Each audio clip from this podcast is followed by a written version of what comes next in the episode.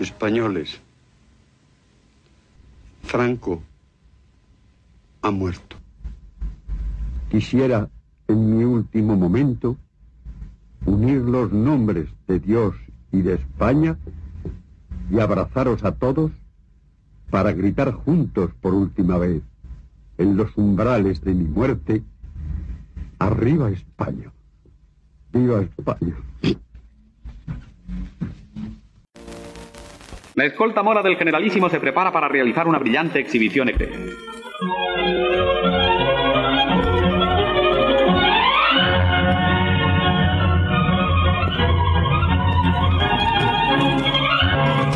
Al aire marcial de la escolta se suma su magnífico alarde hípico, un espectáculo grato a los ojos, lleno de ritmo y de armonía. Sin un error ni un fallo, los jinetes componen y recomponen una vez más el difícil laberinto de sus evoluciones.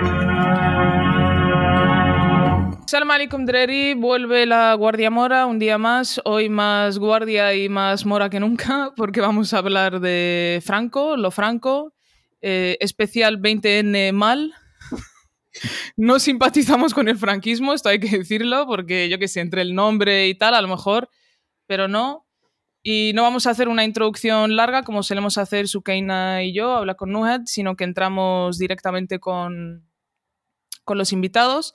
Y hoy han venido a divertirse a la Guardia Mora Yusuf Maimouni, que repite con nosotras. Eh, si queréis escuchar otro episodio, el de lo criminal de la primera temporada. y en este vienes en calidad de, tu, de tu primera novela, de novela histórica. Fena Yusef. Aquí estamos, ¿qué tal? ¿Cómo va todo? Y, por otra parte tenemos a Germán Labrador, profesor, cátedra en la Universidad de Princeton, especialista en historia cultural, historia y literatura españolas, moderna, o sea, a partir del 19. Es que esto de moderna siempre queda como muy raro. Sí, no, la modernidad hace, lleva ahí un rato. ¿Qué tal? Es un placer, un honor. Gracias. Muy bien, muy bien. Te iba a pedir, vamos a ir diciendo un par de palabras en árabe que tendrás que ir apuntando y al final del episodio, Germán, aparte de ser profesor e investigador, también ha tenido el privilegio, la suerte y la, y la baraca de dirigirme la tesis. Dudoso honor. en fin, em, total. So, para empezar a hablar de esto, no, no, no voy a hacer una introducción para presentar a Franco y a Primo y a Sanjurjo y a esta peña. Creo que ya que la gente lo busque en Google y si no sabéis quiénes son, a lo mejor mejor para vosotros. Pero sí voy a contaros un trocito de un artículo que leí estos días, porque creo que nos puede dar como pie para, para hablar de, de, lo que surja de, del franquismo. Es un texto de Mateo Dieste sobre los viajes que subvencionaba Franco y el franquismo a la Meca y explica que esto, en fin, pues que era un plan que tenía todo el sentido de la relación que tiene Franco con el Islam, pero que es una relación muy distinta a la que tiene Franco con el Islam en la península, ¿no? O sea, como hay dos, eh, dos políticas españolas respecto al Islam todo el tiempo. Total, dice que en los años 20 eh, la Delegación de Asuntos Indígenas saca, como que publica unas directrices que tienen que ver con el, con, con el Islam y obligando, digamos, a que la política española tenga un respeto total hacia el Islam y hacia las hermandades y a los edificios religiosos y demás, siempre y cuando eso no afectara a la dominación política del país. O sea, bien, pero en fin, tampoco hay que, tampoco hay que pasarse. Y que la estrategia oficial indicaba un respeto formal al Islam, combinado con el objetivo de controlar a los jefes de las hermandades sufíes para evitar peligros eh, potenciales. Esto es algo que, que, heredó muy bien el poscolonialismo también. Dice que una vez derrotada la resistencia local en el 27, resistencia local es Abdelkrim, eh, la delegación promovió la reconstrucción de edificios religiosos y, de acuerdo con esta política propagandística, la administración española restauró edificios, promovió rituales y mantuvo la independencia de las propiedades de los habus, que es como los, el ministerio este del al que pertenecen como las instituciones y edificios religiosos. La política española se centró en facilitar el transporte, financiar los billetes de avión y supervisar a las delegaciones marroquíes durante los viajes del Hajj, ¿no? los viajes a la Meca. Esta estrategia no se implementó de manera organizada hasta los años de la Guerra Civil, cuando la financiación del Hajj se presentó como una recompensa por la participación de las tropas musulmanas en la Guerra Civil. Surprise. El propósito de los viajes de peregrinación organizados en los años 37, 38 y 39 fue explotar políticamente, y cita, todos aquellos aspectos que afectan principalmente el espíritu y los sentimientos de este pueblo tan querido. La propaganda se convirtió en un gran desafío, dado que hasta ese momento las compañías navieras francesas monopolizaban el transporte de peregrinos. Y dado el contexto de la guerra civil, el alto comisionado buscó en última instancia organizar viajes al Hajj para marroquíes controlados por españoles con el fin de evitar la exposición de los peregrinos a la propaganda francesa. Y a partir de ahora hay como un montón de miedos y, paranoias ¿no? que tienen con, estos viajeros y con quién se van a encontrar y con quién van a hablar. De los primeros viajes eh, fueron organizados por Juan Luis Becbeder, que era el alto comisario, luego ministro de Exteriores, y dice que en el 39 el barco de vapor Marqués de Comillas salió de Ceuta hacia la Meca con 800 peregrinos. El patrocinio del Hajj reveló la naturaleza de la política colonial de esta época porque obligaban a que fuera también un interventor, que es un, oficial colonial, con un comité, un líder religioso, un hakim, un imán, un cadi, dos notarios, dos muecines, un equipo médico, guardia de seguridad, mqaddam y 10 polis marroquíes. En el 43, la delegación empieza ya a temer que los peregrinos se vieran expuestos a una propaganda peligrosa y en este momento el régimen de Franco ya había adoptado una política internacional de acercamiento al mundo árabe para contrarrestar el aislamiento impuesto a, España por los países occidentales. También podemos hablar de eso, de la Liga Árabe y tal. Y las autoridades españolas justificaron este enfoque utilizando la idea de una hermandad entre España y el mundo árabe que se basó en el pasado musulmán, o sea, en Al-Ándalus. Después de la Segunda Guerra Mundial, los principales temores del día eran la exposición de los peregrinos a nuevas ideologías y movimientos políticos en el Mashrek, especialmente a través de sus contactos con personas como Abdelkrim, que entonces era un refugiado en Egipto, ¿no? Es como este fantasma que no les deja en paz, ¿no? En el 46 ya empiezan a decir que, que, mejor cancelamos esto, que no hace falta seguir organizando estas cosas y sobre todo por la progresiva expansión de una ideología panárabe en la región de la Meca, la región del Hajj. Total, entonces empiezan como a recoger cable en esta época. Y en ese año las autoridades francesas distribuyeron folletos sobre la incapacidad española para organizar el Hajj como medio de contrapropaganda para atraer a peregrinos marroquíes de la zona española a Tánger y a Casablanca. Y que miedo al Hattabi, que estaba ya en el Cairo, entonces le prohíben a, a antiguos compañeros de Abdelkrim que están en el RIF les prohíben ir al Hajj, ¿no? O sea, les quitan su acceso a uno de los pilares del Islam para que no se encuentren con, con Abdelkrim y empieza a correr otro rumor. Tenían miedo de que los nacionalistas marroquíes quemaran el barco español a su llegada a Port Said, ¿no? Entonces, en el texto este, ya lo dejaremos en las redes sociales, enseña un diario de viaje de uno de los interventores que acompaña a estos musulmanes a la Meca y va como cogiendo apuntes, ¿no? Y dice que, en el, que el vuelo sale en el 49 de Tetuán, el 25 de diciembre, y llega cuatro días más tarde porque pasa por Tetuán, hace escala en Nador, Argel, Túnez, Trípoli, Benghazi, Alejandría, Luxor y finalmente ya Jeddah, ¿no? Como los taxis blancos que hay ahora en Marruecos que vas cogiendo. Independientemente de la propaganda, Franco parecía creer verdaderamente que la alternativa a un musulmán profundamente religioso no existía ni era aceptable.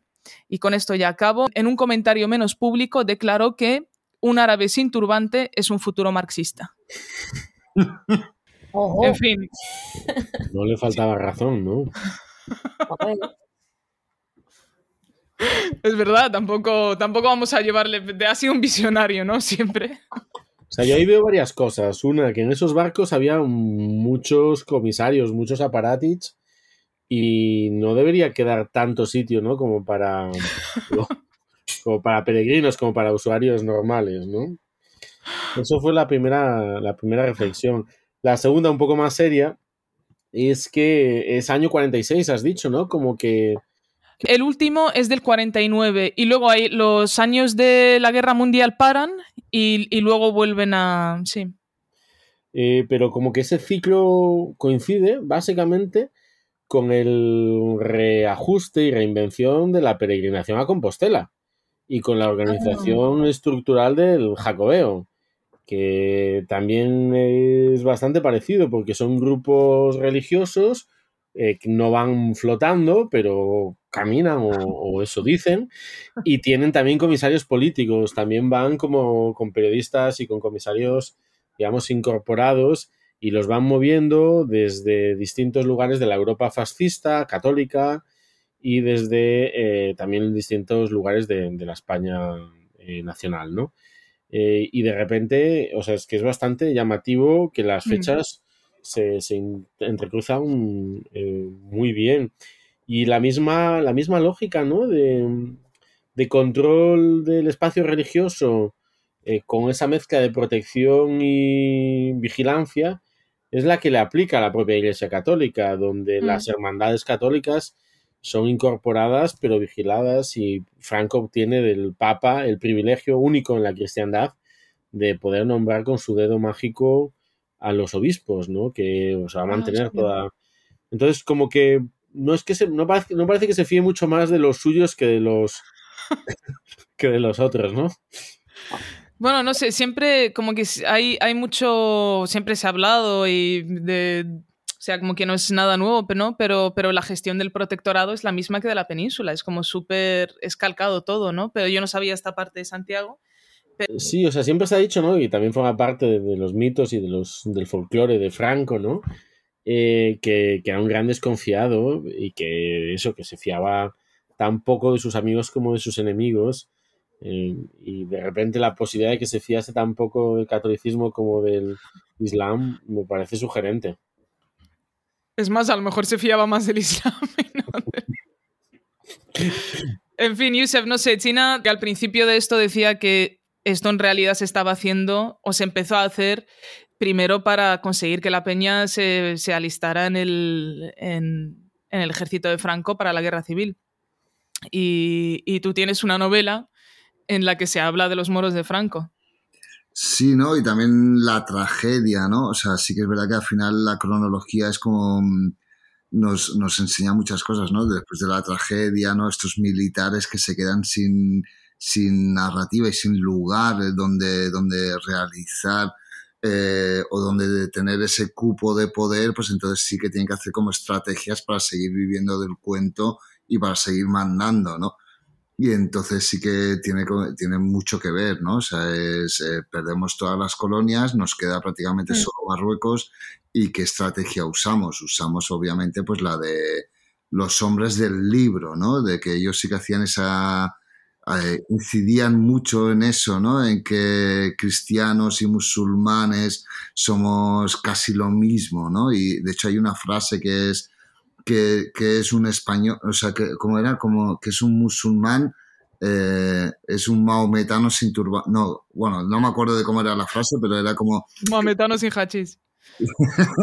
que comparaba mucho al español y al, y al, y al musulmán, ¿no? Porque siempre ya no eran marroquíes, Mm. eran musulmanes y los ponían en el mismo saco y siempre porque tenían, obviamente, es supuestamente un enemigo en común que era, pues eso, el comunismo, los rojos, la gente sin fe, sin ley, ¿no? Entonces ahí sí que veo como que, obviamente, para mí Franco realmente es, es un misterio, es una persona que, mm, que mm, con, con el tiempo nos hemos reído mucho de él, ¿no? Y que y hemos aprendido también a hacer muchos memes con él y estas cosas, pero joder, qué puto cabrón, o sea, porque en realidad estuvo, mm, bueno, las estrategias, tanto, tanto militares como políticas, como sociales, tenían un sentido para que él siguiera ahí en, en, en, en ese nicho de poder, ¿no? Y entonces, hostia, pues igual sí que hay que tomárselo un poquito más en serio para que no se Mm. vuelvan a repetir estas cosas y que no nos vuelva a venir alguien que creamos que es alguien muy cutre, pero que en realidad está haciendo como, como mucho mal, ¿no? Entonces, no sé, o sea, Mm. es que yo creo que, claro, por ejemplo, lo de la guerra civil, eh, supuestamente se dice que la ley islámica ¿no? Eh, prohíbe a un musulmán eh, participar en una guerra que no sea bajo la bandera propia, etc. Claro, y entonces el, toda esta, esta mm, mitología o esta parte más religiosa, él se la conocía. Entonces, ¿cómo hago para que, para que estos marroquíes hagan de una guerra que no es suya, hagan, bueno, como que se la crean, ¿no? Y entonces eh, yo creo que él, eso sí que fue hábil y, y supo cómo hacerlo, ¿no? Igual tenía buenos asesores o vete a saber, ¿no? Yo, yo, espero que tú. Yo, es que me niego a pensar que Franco fuera muy listo y espero pensar, o sea, espero que fuera la gente que le rodeaba los que tenían algún tipo de estrategia. Pero en esta cuestión de los hijos del libro, era curioso porque ahí solo entraban los cristianos y los musulmanes, porque ahí es cuando Franco tenía esta obsesión judeo-masónica, ¿no? Que, o sea, en ahí, fin, está, como- ahí está la clave, ¿no? Y siguiendo un poco con, con la, misma, la misma cosa. O sea, está la España y está la no España y luego está la anti-España, que es una cosa que está en el medio y es perfecta. Entonces, al final es eso. Pues el norte y el sur son lo mismo como espejados, ¿no? Marruecos es como una España invertida y el Islam es como el catolicismo del otro lado del estrecho, o sea, como cruzas y, y te pones boca abajo. Pero eh, lo judío, como terceridad, es como lo, lo otro de lo tuyo, o sea, y eso viene, o sea, históricamente de muy antiguo, porque la, la, las leyes, eh, eh, o sea, eso es muy complejo, pero o sea, un poco así simplificando, las leyes religiosas de herejía, o sea, no se aplican sobre el infiel. El infiel ya bastante tiene con lo suyo. El problema es el que eh, parece que ha dicho que sí y luego hace cosas raras. O sea, el problema es el tuyo que no es tuyo. El otro lo necesitas porque es el que te confirma lo que tú dices que eres. Pero el verdadero problema es la anti-España y el judío, o lo Mm. judío, mejor dicho, ¿no? Eh, y luego lo rojo, y ya si haces el rojo judío masón, masón. ya lo tienes todo. Te sirve, además que es que te sirve como para de los dos lados, ¿no? Y, y ahí ese es un poco, eso está muy bien pensado y realmente eh, Mm. lo fascinante, y ahí aquí se abre otra capa, es que cuando, cuando Franco por fin parece que, que se va, ¿no?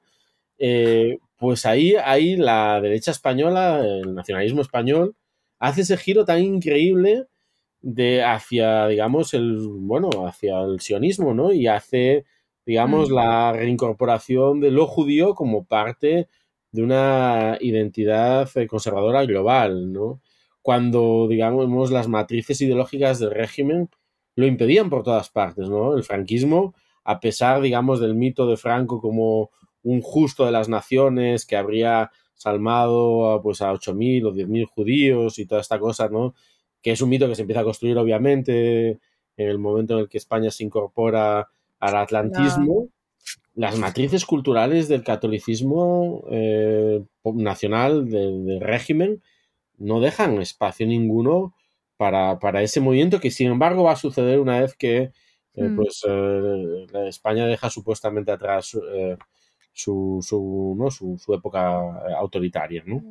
Y eso es un asunto sobre el que pues me parece que hay todavía todo por hacer, ¿no? Yo pensaba que esto de lo judío y tal se empezaba a incorporar al discurso franquista con el plan Marshall y- o el interés que tienen en los americanos o no, no, no. O sea, ya es mucho más tarde. Eh, yo qué sé, o sea, tampoco soy experto en el tema, y, Yo pero vamos. Mucho menos lo judío y Franco O sea, ya me peta eh, el... en, en la transición empieza a haber toda una serie de gestos eh, como muy molones, en plan de. O sea, Américo Castro se va al exilio. Vamos por partes. Américo Castro se va al exilio y es el tipo que desde el otro lado del estrecho hace ese gesto tan increíble de decir lo que constituye la identidad Española. española históricamente es la destrucción del otro oriental y la incorporación de su vacío, ¿no? Como ese vacío de ese otro que es, que es tanto para Américo Castro, da igual que sea musulmán o que sea, o que sea judío, es el otro oriental que nos constituye en su destrucción como fantasma. Y eso es una tesis que obviamente la hace desde el exilio y en el Mm. medio de la época de la Segunda Guerra Mundial, con los campos de concentración, con el nazismo. En las notas del libro eso sale, es una cosa bastante increíble. Eh, y a partir de ahí, pues eso como queda como fantasma.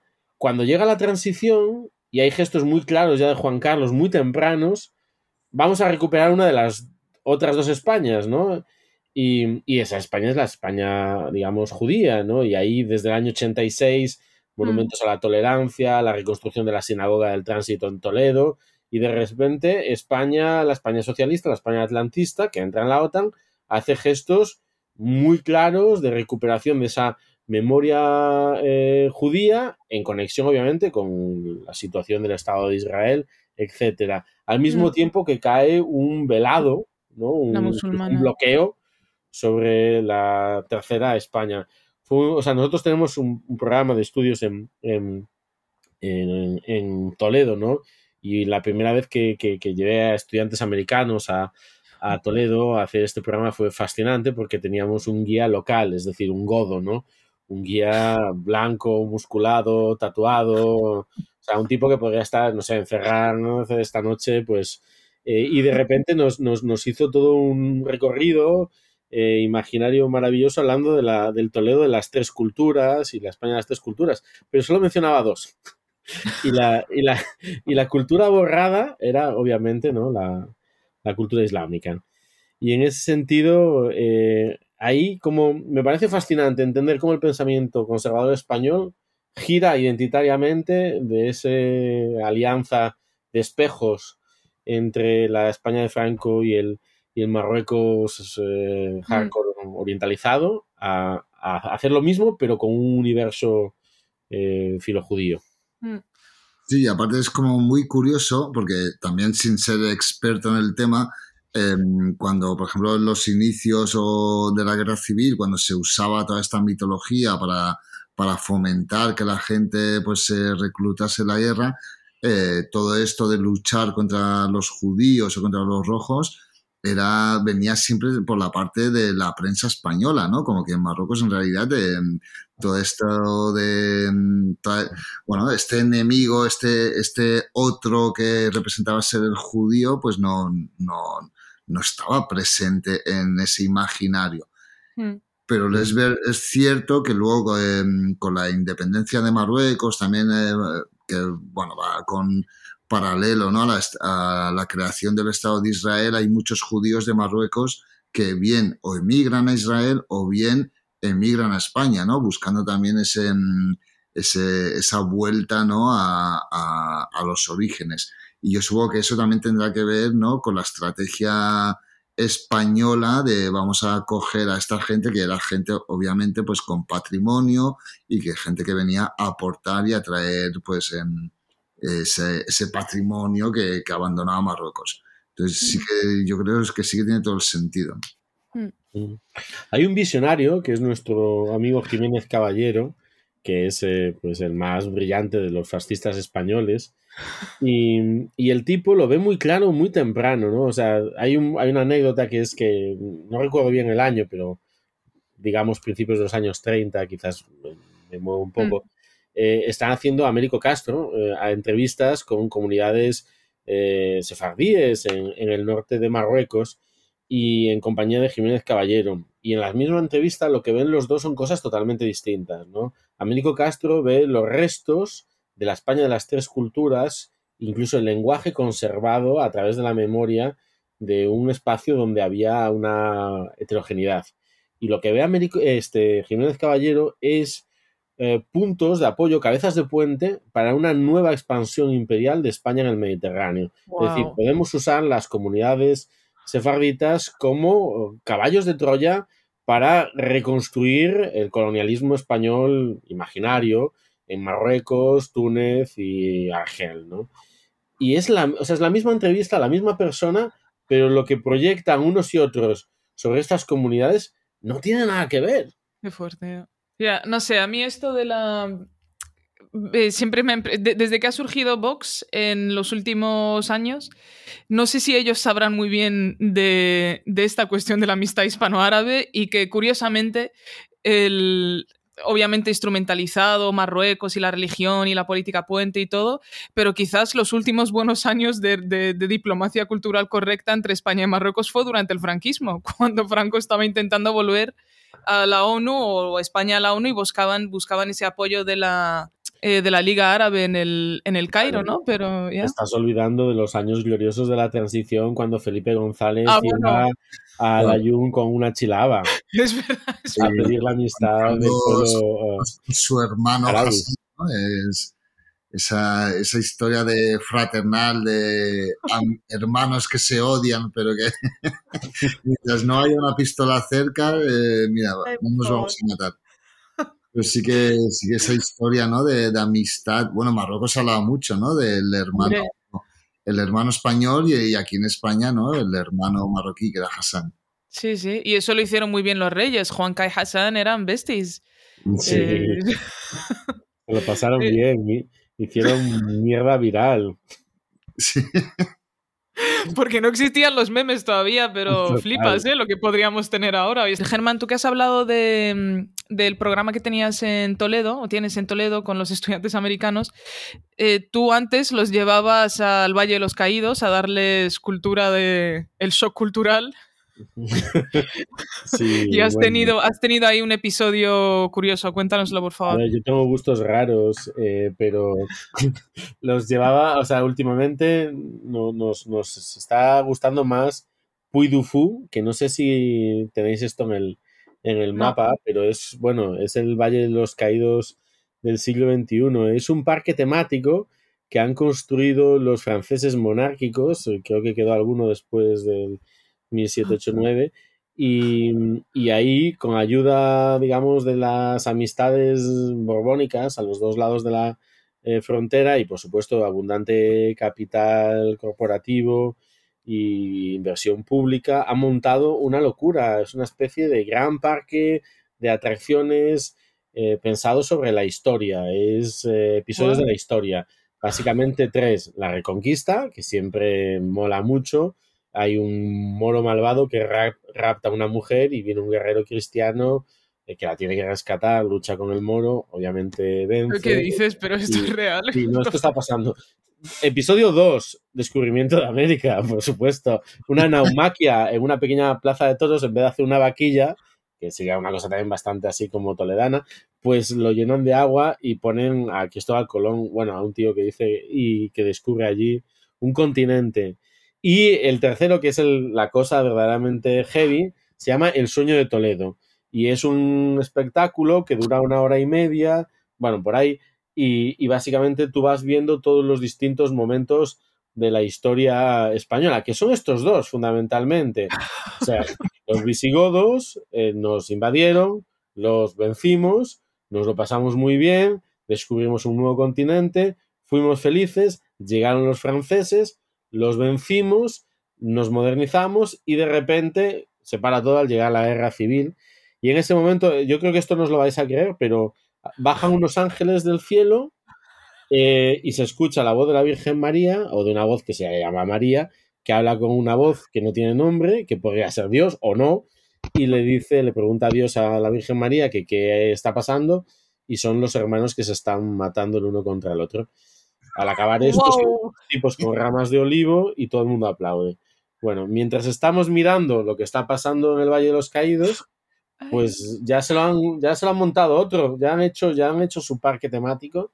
Y esto está lleno pues de, de gente, de mucha gente, turistas, residencias de ancianos, colegios, eh, con un nivel de inversión económica que no os podéis imaginar y claro, cuando llegué, o sea, allí fueron, fueron nuestros estudiantes y, fue un, eso sí que fue un shock cultural. Salían de allí como diciendo, pero profesor, ¿por qué los indios, entre comillas, bailaban como si fuesen monos?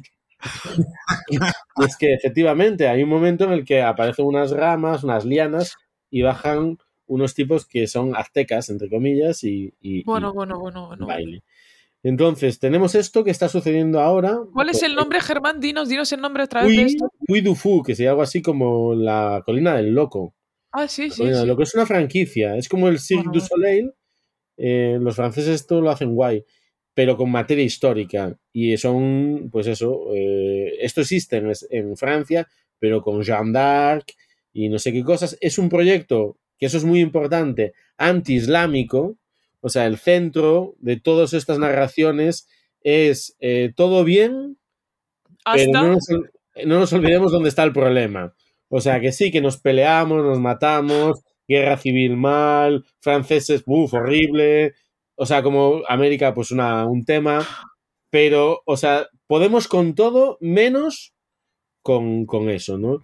Y, ese ha sido un punto de contacto. Lo más fascinante es que este chiringuito lo tenían montado justo antes de la pandemia, ha estado no sé cuánto tiempo cerrado y ha reabierto eh, pero a tope, vamos, o sea, Felipe VI ha estado tomándose cañas ahí, o sea, no, no lo digo yo, lo dice Google.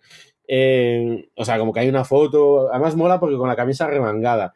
Y, y ahí, o sea, quiero decir, como que ahora mismo, si tú eres alguien en el universo, pues eso, conservador, monárquico, español, pues Puy du Fou significa algo para ti. O sea, es, no, no, no llega al punto de Nacho Cano Malinche, pero bueno, o sea, es como eso, o sea, más con más solera, con, o sea, Es que te lo juro, no tengo, no, no tengo lenguaje. Lo he buscado y pone parque temático tal, todos los espectáculos diurnos, Allende la mar oceana, a pluma y espada, el último cantar y cetrería de reyes. Sí, eh, eso es lo único que se le reconoce a la cultura islámica, es la capacidad de hacer que los pajarracos les obedezcan. Sí, sí, pone y disfruta de aromas y sabores exóticos de un pabellón oriental. Sí, pero lo, lo peor de todo no es eso, lo peor es que cuando sales hay un grupo de estos homenaje cantando canciones de Sabina. Eso... o sea, como que luego la cultura que tienes alrededor pues es muy... también está muy, muy inscrita. Ay, Yusef, ibas a decir algo, estás, sé que estás en shock, pero creo que ibas a Yo no sé por qué no voy todas mis vacaciones allí, porque Yo seguro- también, es Es que un vamos. trabajo, eh, eh. No, no, pero yo quiero ir a disfrutar, a pasármelo bien, o sea, eh, es una droga muy buena eso, o sea, no... No, no, tiene que haber un field, un field trip planeado para la Guardia Mora, de verdad, No, irnos no. a pasar. Lo, lo- lo veo, os doy la fecha después. Bueno, Sí. termínanos, Germán, que ibas, ibas hacia el valle. No, claro, entonces, desde que hemos descubierto esto, lo del valle, pues se nos ha quedado pequeño. Eh, también es verdad que por el camino han sacado a Paco y ya la cosa no tiene Ya no la tiene. misma... A ver, no, ahora bromas aparte. Eh, llevamos haciendo este tipo de aproximaciones mucho tiempo. La primera vez fue muy espectacular en el sentido de que yo no tenía las herramientas eh, pedagógicas para, para mediar ese, ese- ese viaje, ¿no?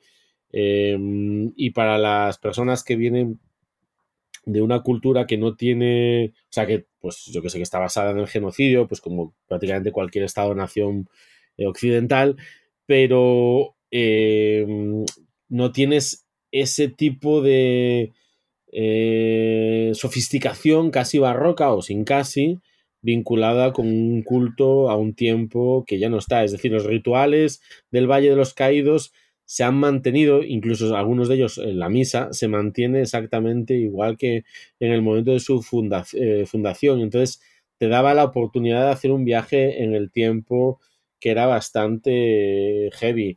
Hemos tenido en este proceso la complicidad de un antropólogo que se llama Francisco Ferrandiz, que es probablemente la persona en el mundo que más sabe de ese espacio y nos ha ayudado mucho a entenderlo y a transitarlo. Eh, cuando nosotros empezamos a ir a este lugar, todavía estaba allí todo el espacio en plenitud, ¿no? Si ibas entre semana, pues encontrabas un lugar tenso, pero como fueses en fin de semana, había autobuses de escuelas católicas, eh, ultra religiosos, familias, había bodas, había comuniones, veías el espacio floreciente y sentías la fuerza de una comunidad global, en el sentido latinoamericana, fundamentalmente, y española, vinculada con esa memoria, ¿no? un, catolicismo vinculado con el, con el fascismo. Los niños y los estudiantes americanos siempre dicen la verdad. Y entonces cuando visitamos la cripta por vez primera y salimos de allí, hubo un, un- un estudiante, una estudiante que me preguntó, eh, pero hay mucha gente en España que practica esta religión. Y yo pensé que me estaba preguntando por el catolicismo. Y digo, sí, a ver, en clase ya lo hemos comentado. Pues había las cifras históricas, un, un 80, un 90, depende de generaciones de bautizados, pero practicantes más bien nos movemos en un 15, un 10, un 20, depende de los parámetros que marquemos. Dice, no, no, profesor, eso ya me lo sé. Yo le pregunto por la religión del Valle de los Caídos. Porque desde su perspectiva, y era una persona católica, católica de origen italiano, americana, desde su perspectiva, aquello era una secta satánica. Exacto, como, como americana ha reconocido muy bien Wild Wild Country, ¿no? Como, Exactamente. no, no, perdón. Aquí se adora a Belcebú Y se hace, o sea, eh, y, yo que soy católica sé que esto, aquí no, mi Dios no está aquí, ¿no?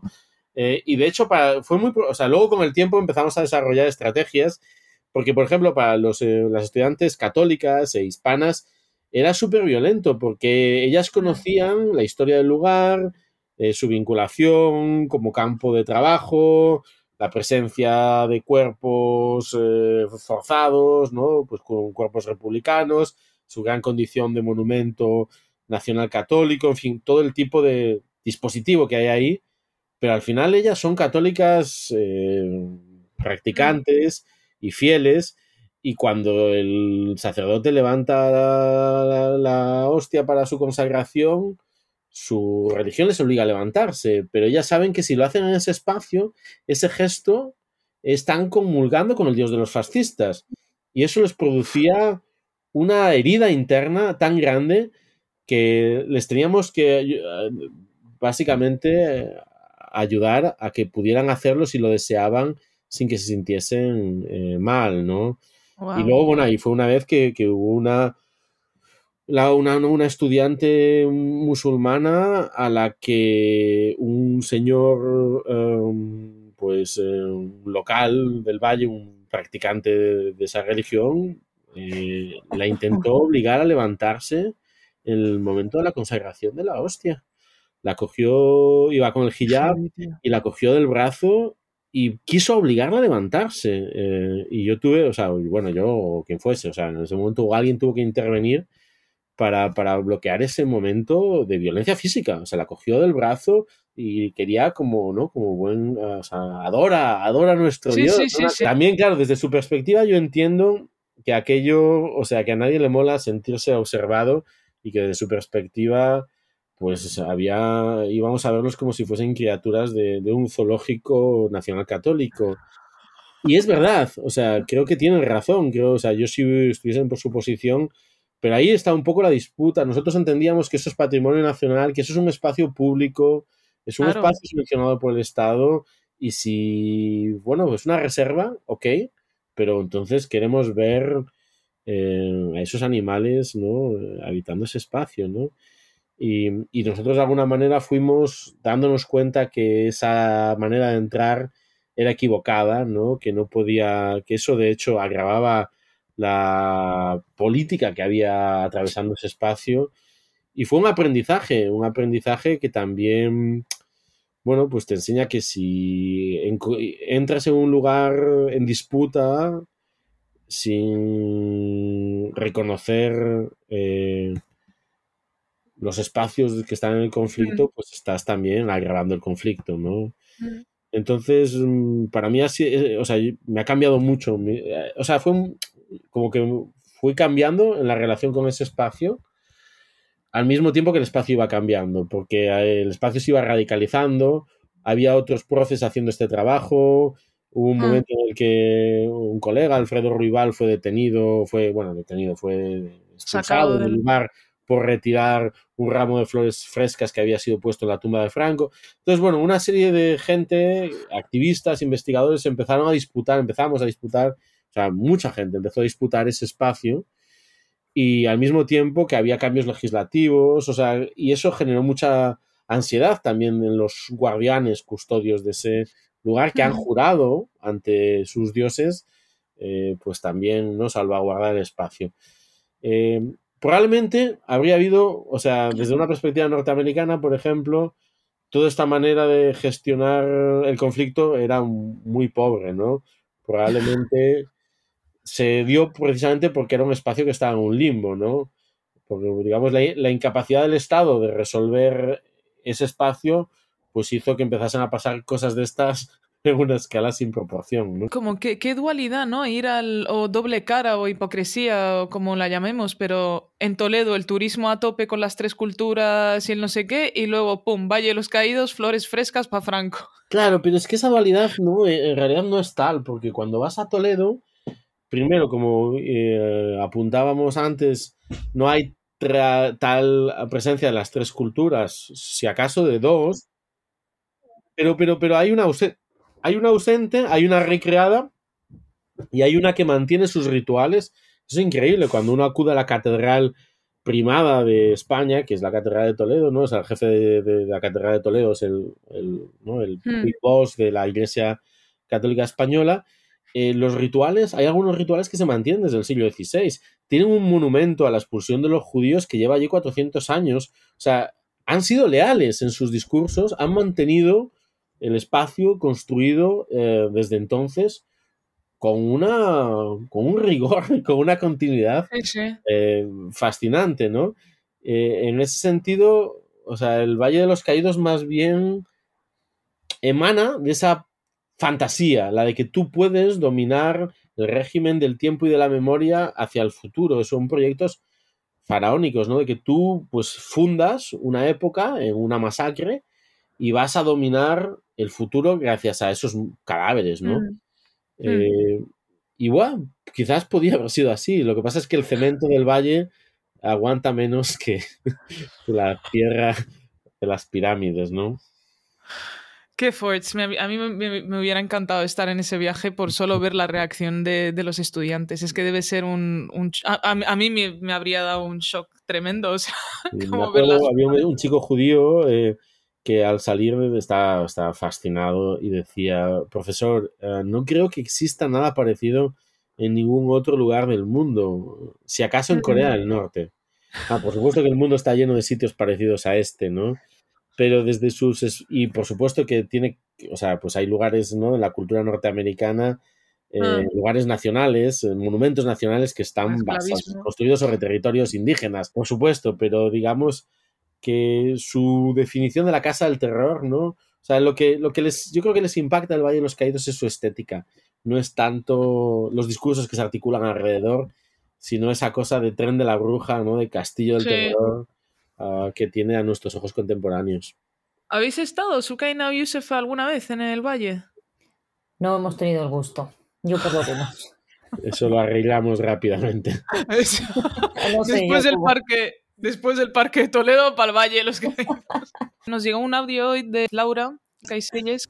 Yo creo que pensar el franquismo a la luz de los elementos que puede aportar la reflexión sobre la historia colonial o la historia de lo colonial es importante no solo como un ejercicio de responsabilidad y reparación, que por supuesto, sino también en la medida en la que en un sentido más amplio da muchas piezas que faltan para completar el puzzle de la memoria histórica.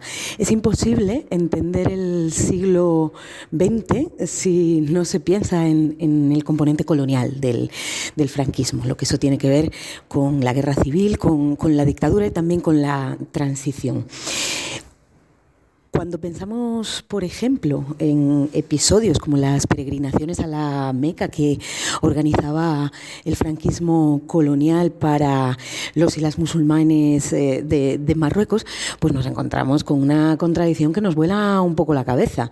Em, ese mismo régimen que en casa se apoyaba en lo nacional católico a ultranza, de pronto se nos aparece como un sistema que se presenta como amigo del Islam y, ojo, también del judaísmo.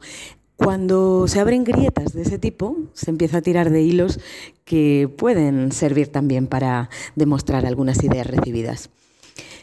Lo mismo nos pasa, por ejemplo, con conceptos que han sido cruciales para, las posturas conservadoras y, reaccionarias, como pueden ser el de, el de honor, ¿no? el de honra, eso que han llevado tan a gala las derechas en España, pero que si, por ejemplo, se mira lo que pasó en Anual, pues queda un poquito en entredicho. Que es impresionante que no haya ninguna mención en la ley de memoria histórica al RIF o al o a lo colonial, ¿no? Ahí yo creo que hay como dos modos de verlo. Uno negativo y uno positivo. En negativo, pues efectivamente, la ley no abre el melón de lo colonial, no aparece ni siquiera, y no aparece yo creo que muy conscientemente, porque de repente ahí se abre algo para lo que no existen todavía las herramientas políticas eh, para relacionarse con ello. El trabajo académico hay mucho por hacer, pero bueno, o sea, se ha avanzado un montón. Hay trabajo, pues muy, muy, pues ya desde los 80 muy, muy bestia y desde antes.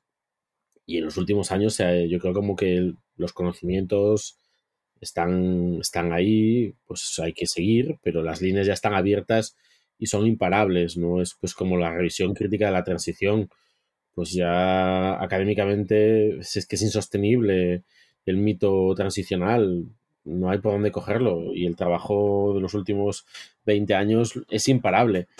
El problema son las herramientas políticas. Una vez que tú sabes, pues, eh, ¿no? cómo el Estado-nación se construye eh, alrededor de la violencia colonial y cómo esa violencia colonial se utiliza internamente y cómo, pues, lo que hablábamos antes, ¿no? Que la gestión del Magreb la gestión de la península, pues, no son muy distintas y la violencia exógena y endógena, pero eso en España, en Alemania, en Francia, en Inglaterra, o sea, en Estados Unidos, como que eso pues tiene que ver con la definición de Estado moderno. Pero que aquí era como, aquí a, nosotros no nos pasan esas cosas, ¿no? bueno, por, supuesto, y vamos a ver cómo, y así, y así. Y una vez que ya eso se sabe, y se sabe, pues es una cuestión de tiempo abrir eh, esa movida la manera positiva de enfocarlo es, bueno, tenemos tanto trabajo con el exilio, con la guerra, con los campos de concentración, con la colaboración con el nazismo, con las fosas comunes, que vamos a meternos primero con esto y luego ya abrimos lo demás. Y hay un síntoma que creo que es positivo, que va en esa dirección, que es que se ha ampliado la noción de memoria histórica a la de memoria democrática, que en el fondo es un juego léxico que, que está en la ley, pero sí que se dice que hay que desbordar la reflexión crítica sobre el pasado de la dinámica guerra civil, franquismo ah, y transición. Y si tú dices eso, lo que estás diciendo son años 20, estás mm. diciendo siglo XIX, estás diciendo eh, RIF, ¿no? Y aunque yo creo que obviamente todavía no estamos ahí políticamente, culturalmente ya estamos ahí. Y lo, otro es una cuestión de tiempo, pero vamos, de muy poco tiempo, de esta legislatura, si me apuras. a mí sí que me da la sensación de que hay como un trabajo de, de reconciliación, pero sin querer eh, caer en la reparación y si me apuráis en, en, la justicia, ¿no? Yo creo que sí que el, el proyecto, la ambición es como bastante bueno, evidente, ¿no? Y como que se, se quiere poner en, en, en, la agenda política como aspectos que no se han querido trabajar o que se han obviado hasta ahora, pero que en realidad en, en el fondo no sé si es removerlo todo para, para, dejarlo tal y como estaba, ¿no? A mí me da un poco, no sé, me gustaría equivocarme, me gustaría ver que realmente sí que se va a hacer un trabajo más de, justicia democrática, pero a día de hoy, tal y como lo veo, veo más, es una línea em, muy similar a lo que se ha hecho hasta ahora. Sí, eh, o sea, yo creo que, o sea, no soy ingenuo respecto, o sea, no creo que se vaya a resolver desde el Estado las cuestiones que tienen que ver con el pasado vía legislación. En la medida en la que haya comunidades y colectivos que exijan eh, mundos de memoria, el Estado tendrá que responder a esas demandas en la medida en la que aparezcan nuevas generaciones multiculturales españolas eh, preocupadas por las mm. cuestiones de racialidad, eh, por las memorias coloniales, etcétera, esa cuestión va, se va a imponer. Pero eso ya está pasando. Eh, no, no, por, no por bondad, ni por ni siquiera por, ¿cómo decirlo?, por ideología de, Estado, sino por, una cuestión de fuerzas, ¿no? Y eso ha pasado con la cuestión de las memorias de la, guerra civil. En la transición, las familias de los vencidos no tenían fuerza política para obligar al Estado a unas reparaciones más allá de lo mínimo, pensiones de viudedad o un reconocimiento eh, formal administrativo de personas que habían desaparecido de los registros del Estado. Eh, en la medida en la que sus nietos tienen más capital político, tienen eh, carreras, tienen doctorados, están en puestos mm, pues, de respeto socialmente, han conseguido que sus, digamos, su memoria familiar y afectiva pues se, imponga.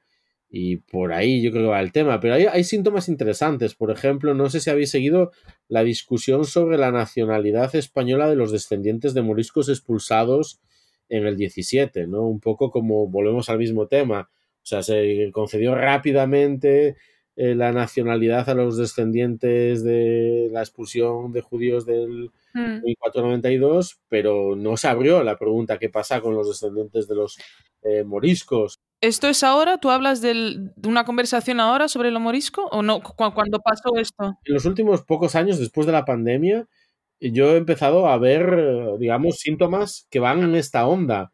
De repente colectivos que lo plantean, historiadores que abren esta cuestión. O sea, como que de repente esto todavía es, tenue, pero ya va apareciendo por aquí eh, y, por, y por allá. La cuestión del RIF, por ejemplo, que es una cosa que, nos ha unido mucho a Yasmina y a mí, eh, pues de repente, o sea, em, empezó siendo una cosa pues muy marginal, eh, pues de, vascos, ¿no? De vascos exiliados, eh, de activistas multiculti de lavapiés y de pacifistas antimili catalanes, básicamente. Pero ahora ya el consenso historiográfico es evidente. Ah. Oye, pero es que se dice pronto que, eh, ¿no? Eh, Aberchales exiliados, eh, hijos y nietos de afectados del RIF y, digamos, pacifistas anarcos, a, a través de pequeñas investigaciones y otras cosas muchas que han pasado, han cambiado una verdad de Estado que nunca se ha confesado que es la, guerra química en el, RIF, el genocidio, ¿no? Eh, y de repente, pues esto ya es Vox Populi, ¿no? Y ha sucedido de una manera secreta, si queremos, ¿no? Sí, sí. Más a esto sumar los grupos que decías a, la diáspora también, a los hijos inmigrantes y tal, claro. O sea, y esto me recuerda a la imagen que salió el 1 de enero, creo que fue de este año, ¿no? En el que le pusieron a la estatua del legionario. Sí, era la del legionario, ¿no? La, cabeza de Franco. ¿No viste tú eso, Sukeina? Yusef sí, ¿no? Sí, sí, sí. Sí, creo, luego te lo mando, pero fue así viral. Ponlo de Google y tal. Pon eh, estatua legionario Madrid y Franco o algo así. Y le pusieron. Cabeza, pon cabeza. Cabeza, cabeza. pon cabeza, pon cabeza. Pero, pero sí, en fin, ¿no? Como Sí, sí, yo, yo sí estoy de acuerdo en eso de que hay cierta, cierta presión, pero también de acuerdo en que es algo cultural o contracultural o como quieras, pero, pero que lo otro va. Incluso verlo también en cosas de mm, la recuperación de estas series o, o el imaginario de nuevo, o cuando fue el 2021 el centenario de anual y tal, un montón de novelas que salían con esa cuestión y tal no, no te estoy metiendo a ti, Yusef, en este. tú, tienes todo el derecho de recuperarlo. Pero, pero en fin, tiempo entre costuras, tiempos de guerra, toda esta obsesión con los tiempos, como que sí, sí está viniendo de para bien o para mal, efectivamente. Yusef, ahora que hablábamos de memoria, ¿tú cuando fuiste, cuando estabas haciendo la novela, fuiste a investigar ya, que hablado a hablar con gente y eso? o algo así. Sí, sí que lo, sí que lo probé y sí que tuve un encuentro con un señor ya bastante mayor y ya un señor pues que, mm, bueno, que en realidad mi presencia era un poco incómoda allí. Y entonces sí que, mm, claro, yo tampoco tengo la actitud de documentalista, ¿no? Entonces a mí plantear, depende de qué preguntas o, o querer em, rascar un poco más las superficies, depende en qué ambientes no se me da muy bien.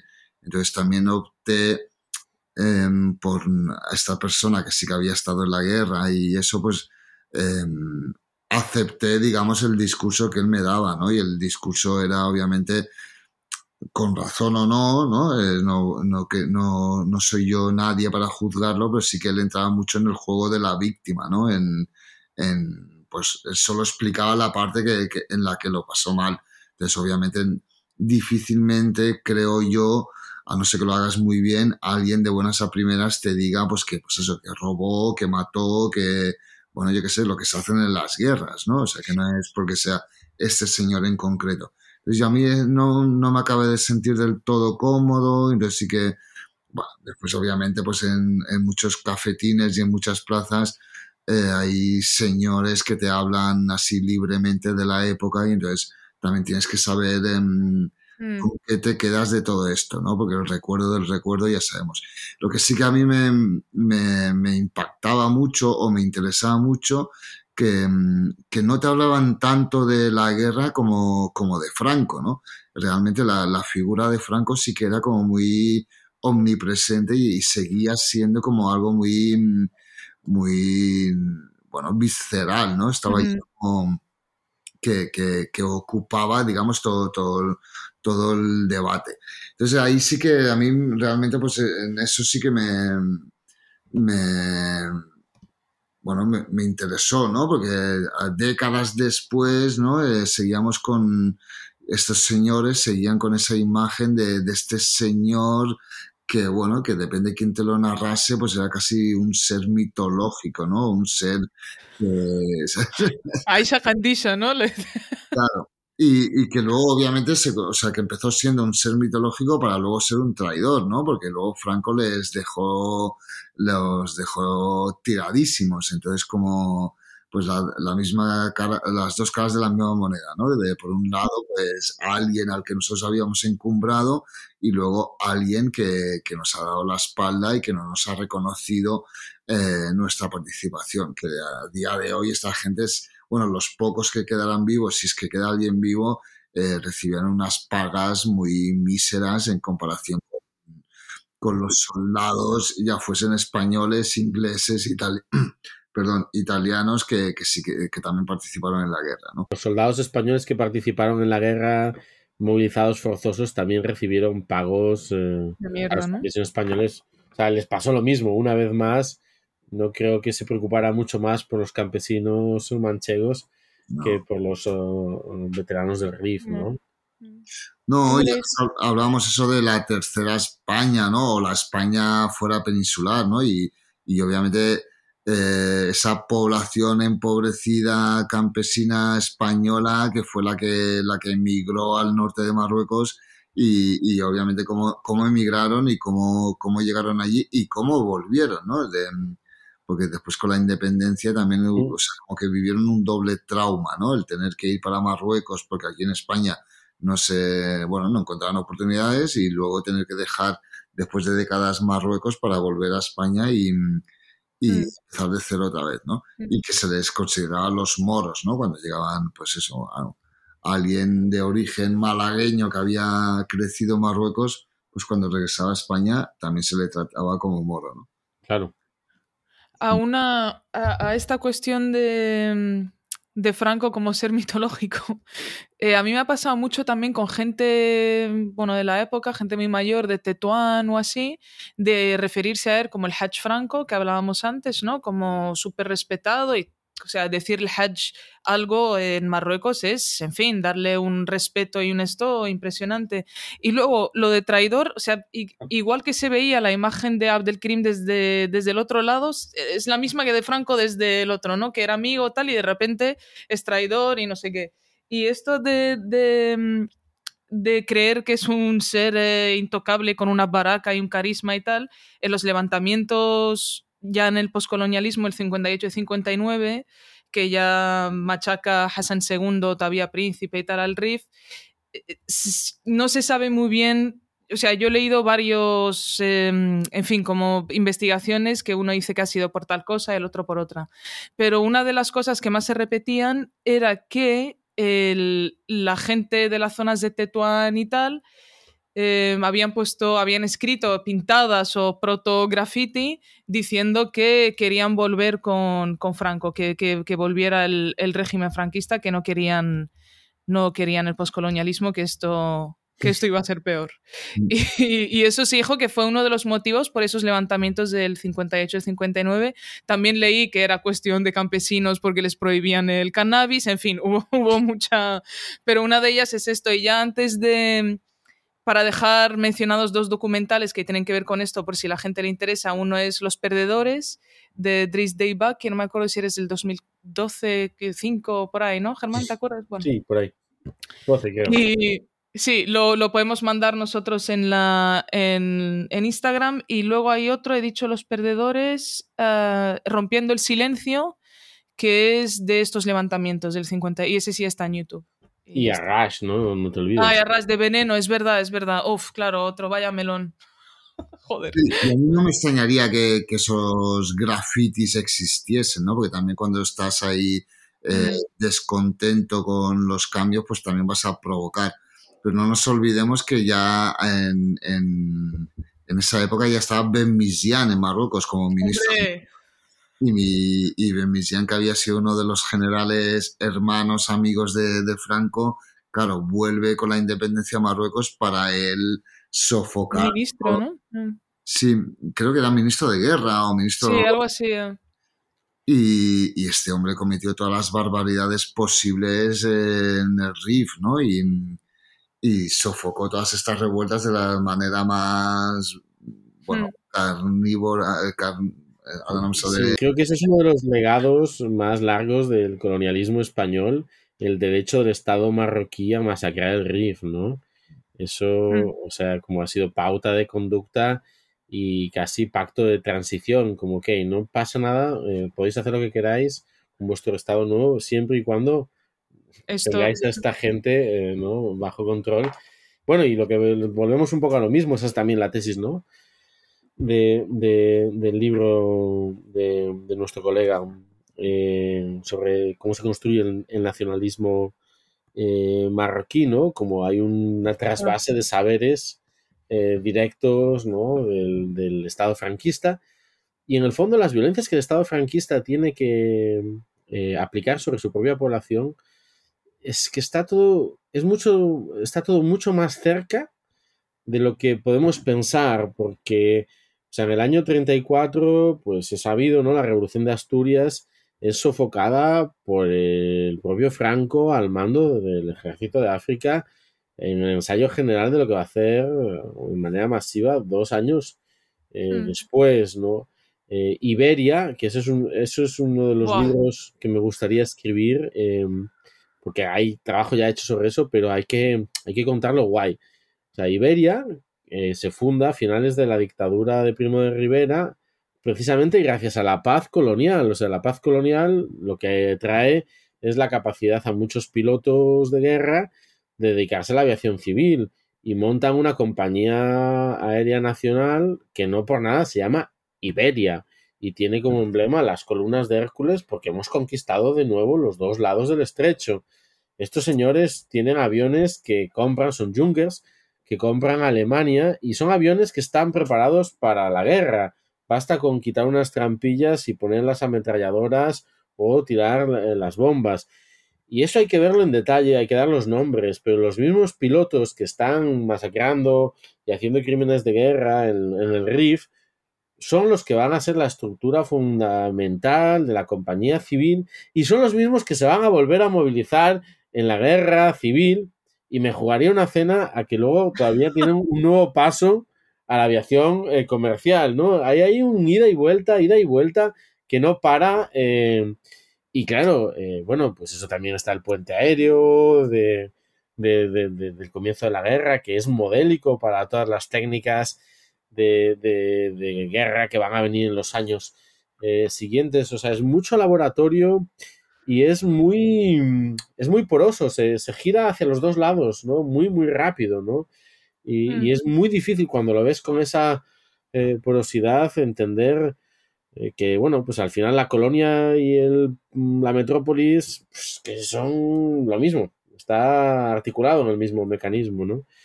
No, y Y- ahora que decías que comentabas lo de la revolución de Asturias, en realidad está demostrado que, mm, que no querían repetir un, un s- un segundo desastre de anual.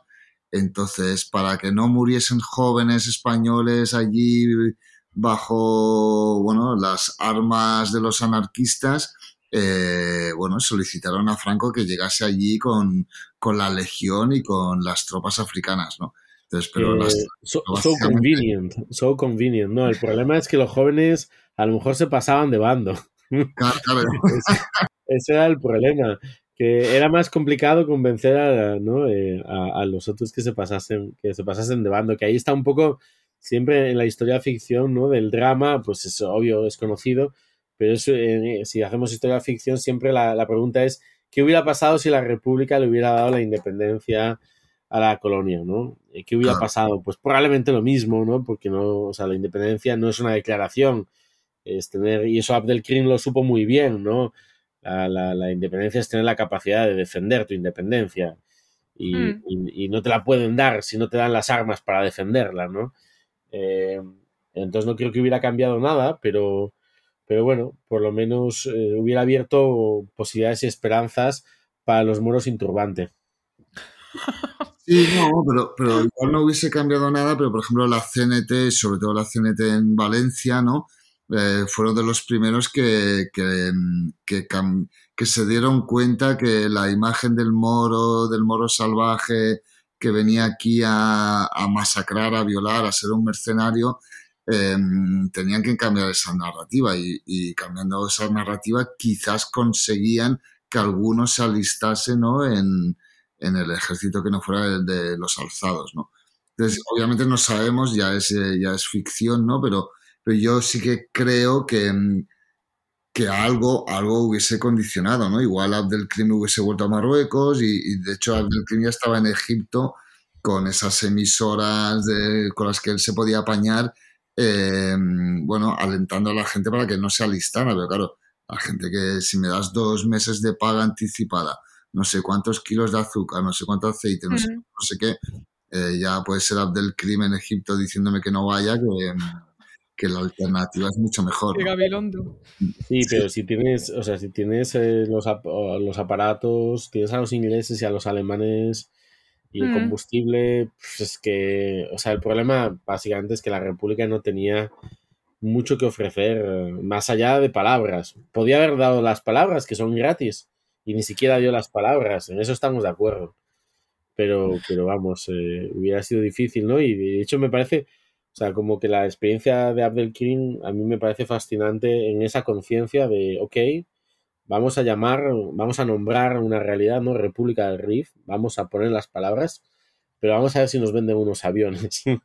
Porque si podemos, ¿no? Como, como que la lucha de clases y la lucha del aire, ¿no? O sea, si tenemos el, el nombre lo tenemos, eh, pero si además podemos tener, pues eso, las herramientas para defender nuestros nombres, pues a lo mejor ahí sí que podemos, ahí sí, ahí sí el proyecto puede ser eh, viable y esa discusión pues es demasiado de actualidad como para, para obviarla. Y ahí ya pues me mojo y, y un paralelismo, ¿no? Cuando la prensa española narra eh, la, la derro- o sea, porque uno de los, de los mitos de la historiografía española es que el pueblo español, el pueblo español si eso existiese así, ¿no? Pero vamos, ese constructo eh, apoyaba la guerra colonial antes y después de Anual, pero sobre todo después de Anual, ¿no? Y cuando encuentras testimonios orales, testimonios literarios en una época de censura, ¿no? Y de borrado, o sea, los pocos rastros que dejan, pues las opiniones libres, pues casi hablan más bien de lo, de lo, de lo contrario, ¿no? Eh, pero desde luego, cuando se precipitó pues la masacre de Anual, las narrativas de la prensa española eran, uno, sorpresa, dos, eh, inesper- no, es inesperado, tres, violencia, y además la, la expresión salvaje masacre, brutal masacre, o sea, son expresiones como tipificadas y obviamente con un regusto colonial. eh. Y la pregunta, o sea, que- o sea ¿por, qué nos lo han hecho? ¿no? Eh, a nosotros que estábamos allí llevando la civilización y haciendo nuestras cosas, y cómo ese lenguaje y esa, esas eh, emociones fueron las que pusieron en marcha pues el genocidio, el exterminio, la guerra química, la guerra aérea, ¿no? Eh, o sea, como que pensar que de anual surge la primera operación de bombardeo químico y de bombardeo masivo de población civil. Mm. Eh, y ¿Y de el hecho, desembarco? bueno, eso, eso- eso ya es la, la última anécdota, porque incluso después del desembarco todavía siguen las razzias contra la población civil y se cuentan en los periódicos cómo se ametrallan niños, animales, mujeres y viejos, porque esa violencia estaba bien vista por los dueños del- de, la, de la opinión publicada, Mm. ¿no? Mm. Eh, y en ese sentido, o sea, pues a mí me parece como que qué, qué- no, qué fácil se, se normaliza esa- esas violencias y qué, y qué- y esa textura, ¿no? Como de época que luego como se olvida, ¿no? como, ¿no? Y que Sí, sí, tienes sí, la, la sí, sí. perpetra, ¿no?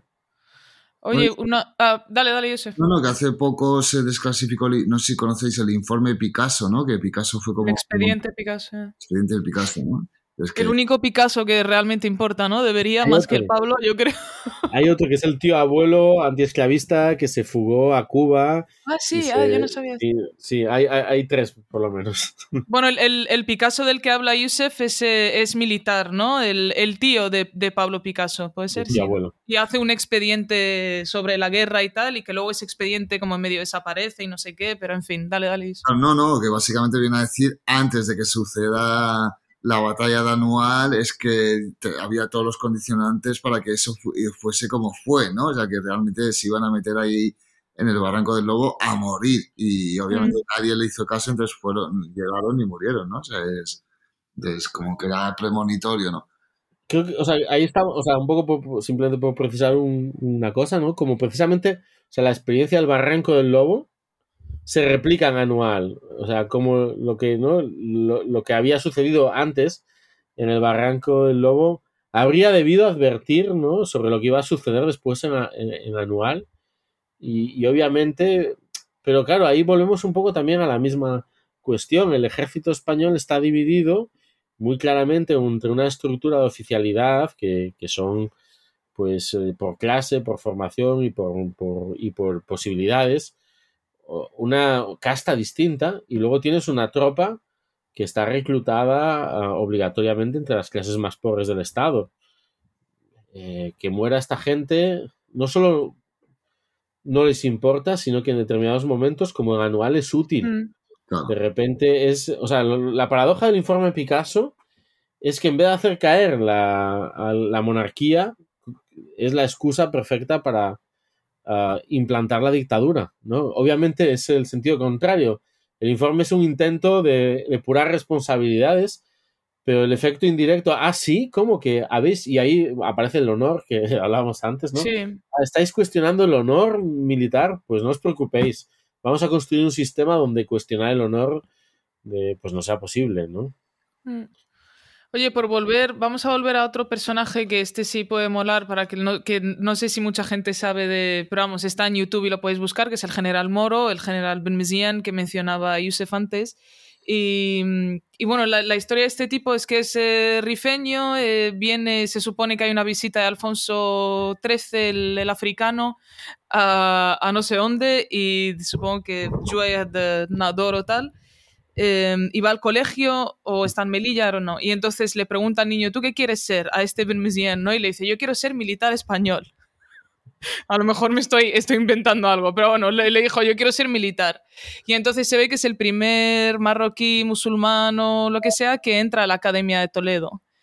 Eh, esto es lo que yo sé del general Benmezien, que a lo mejor puede ser mentira porque no, no he estudiado la figura exacta. Pero también hay otra cosa eh, que también leí, pero que tampoco puedo corroborar, que cuando le. Porque él se convierte en el bestie de Franco, ¿no? Para manejar las, las operaciones. Y entonces le da una condecoración que tiene que ver, no sé, con la Cruz de Santiago, hay algo de Santiago, y entonces Benmezien tiene que ir a recibir este premio en la Catedral de Santiago. Y, y se ve que Franco manda a tapar como todas las posibles imágenes de Santiago, de Santiago Matamoros. Me encanta. Ojalá sea cierta la historia porque es muy bueno, Claro, pero no sé, no sé si fue verdad. tan buena como lo cuentas. Bueno, y va a ser capitán general de la región de Galicia, o sea que, que este hombre sí, sí, tuvo que tapar unos cuantos santos allí. Sí, sí. Creo que tendríamos que hacerle unas cuantas estatuas a los gallegos a este señor. Total. Y creo que no, había más, no sé si se llegó a casar con alguna familiar de Franco o hubo ahí como, no, hablé Yusef, tú sabes, ¿no? Claro, es que todo aquí con este personaje se mezcla también lo que la ficción, la leyenda, ¿no? Esto de Alfonso XIII no está demostrado, pero se dice que sí, que, que luego le puso también como un ejercicio de matemáticas a los militares que estaban allí y el niño fue el más rápido en resolverlo, entonces Alfonso pasa, pasa. Ya ves, qué fuerte. Ojalá, ojalá. Lo ves, lo ves, ya no lo ves. Y le dijo, hostia. Claro, un Harky ahí, ¿sabes? Que es más rápido que estos militares de la academia y entonces... Si nos ponen a hacer reglas de tres, puf, nos, nos Claro, y luego supuestamente le salvó mínimo una vez a la vida a Franco porque también fue más rápido que el francotirador rifeño. Wow, flipas. Y, y entonces ahí se convirtió también ya en súper amigo de Franco. Y luego es- parece ser que también recibió una bala que también iba destinada a Franco y, y él se puso en medio, pero claro, todas estas Mucho amor, veo mucho amor ahí. Es un bromance, era un bromance antes. de- Y, yo- y lo que creo que, que tú comentas de, que de, de la unión con algún familiar de Franco no fue así, sino fue que su, mm, su hija se iba a casar con un torero español. Y, y el padre le dijo, este torero no es musulmán, eh, ni de coña te vas a casar, te vas a casar con este señor. La hija se pira a España el señor Bemisian llama a su amigo y su amigo coge a la hija, al torero le da un par de collejas y a la hija la regresa a Marruecos con, con el Papa, ¿no? Y, entonces ahí, claro, ahí Franco hizo un gran favor a su amigo, ¿no? Y le devolvió esos favores que, que le debía. Sí, sí, en el Wow. Wow, Wow, qué gran wow. historia, ¿eh? Prefiero esta versión, la verdad. La- Pero, estuvo en Madrid, ¿no? Y ¿no? el señor Franco estuvo acompañándolo en las últimas horas ahí eh, con sus últimos alientos. y Entonces, Sí, sí, sí. Es muy bonito, es casi más bonita que la historia de Jarka. Pero, o sea, de- desde, desde Almansor eh, no hubo ningún general en Galicia hasta, hasta este señor. eh. No tenemos ninguna estatua dedicada a, dedicada No, a él. se abrió un museo en Nador que fue muy polémico. No sé si todavía está activo o no, espero que no. Pero, pero sí, sí hubo que No, también. pero esto tiene que ser en Ferrol, esto hay que abrirlo en Ferrol. Sí, sí. Sí, sí, no, pero hubo representación también del PP y de muchos, ya sabemos, muchos diplomáticos que fueron allí. Bueno, su hija es escultora y estuvo expuso en la, en la obra esta, en la, perdón, en la exposición esta de, de Reina Sofía, ¿no? De la trilogía marroquí. Ay, Esto, solo Y- mejora. Sí, sí, claro. O sea, yo cuando vi que su hija estaba dentro del catálogo, dije, vale, aquí habéis hecho una selección como, como Dios manda, ¿no? Como la pide.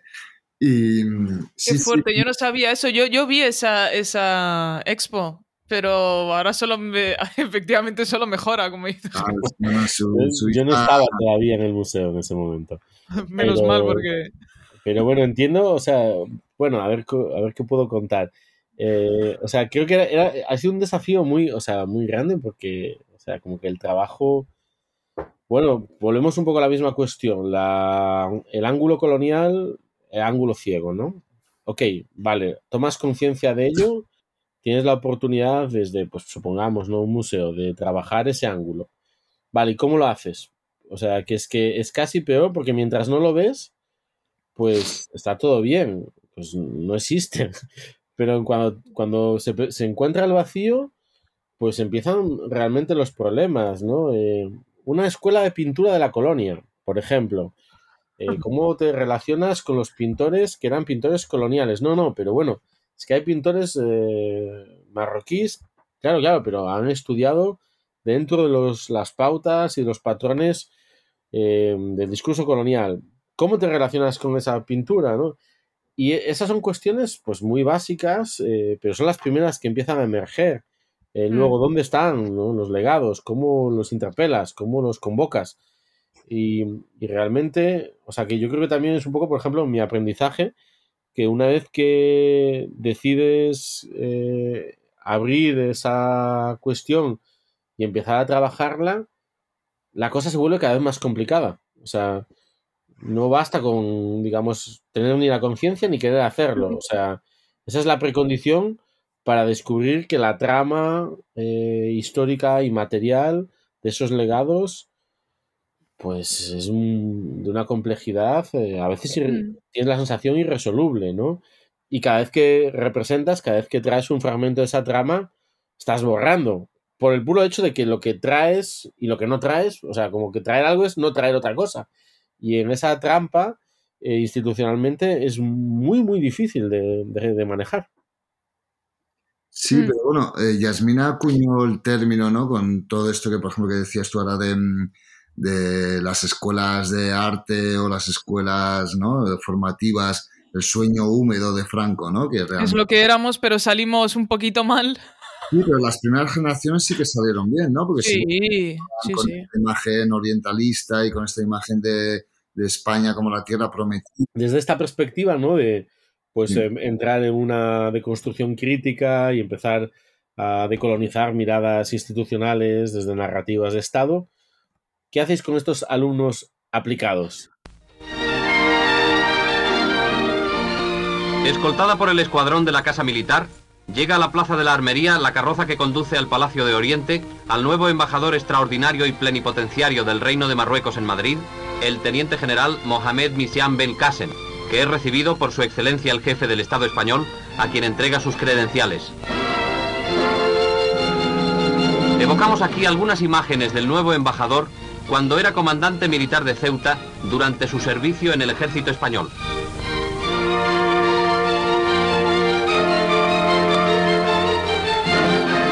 El generalísimo Franco y el teniente general Micián conversaron cordialmente.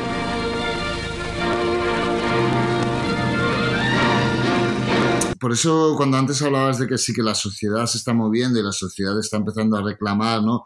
Nuevas formas de entender el pasado y, y obviamente de aplicarlas al, al presente, durante muchos años ha sido muy conflictivo en Marruecos y con la diáspora también, porque aquí se mezclaba, por ejemplo, tú querías montar una asociación cultural y, y ya en los estatutos ya te venía, no, es que tiene que ser eh, musulmana, no, es que tiene que ser pro, pro Hassan II, no, es que tiene que ser atea, no, es que tiene que ser marxista, tiene que ser- ¿sabes? Yo creo que ahora sí que creo que, que toda esta amalgama puede convivir de una manera menos conflictiva que hace 20 años, Mm. ¿no? Y, que la finalidad yo creo que sí que es como más, eh, más respetada, por lo tanto se, se- se- es más fácil conciliar eh, todas estas ideologías y, y llegar a, a puntos comunes.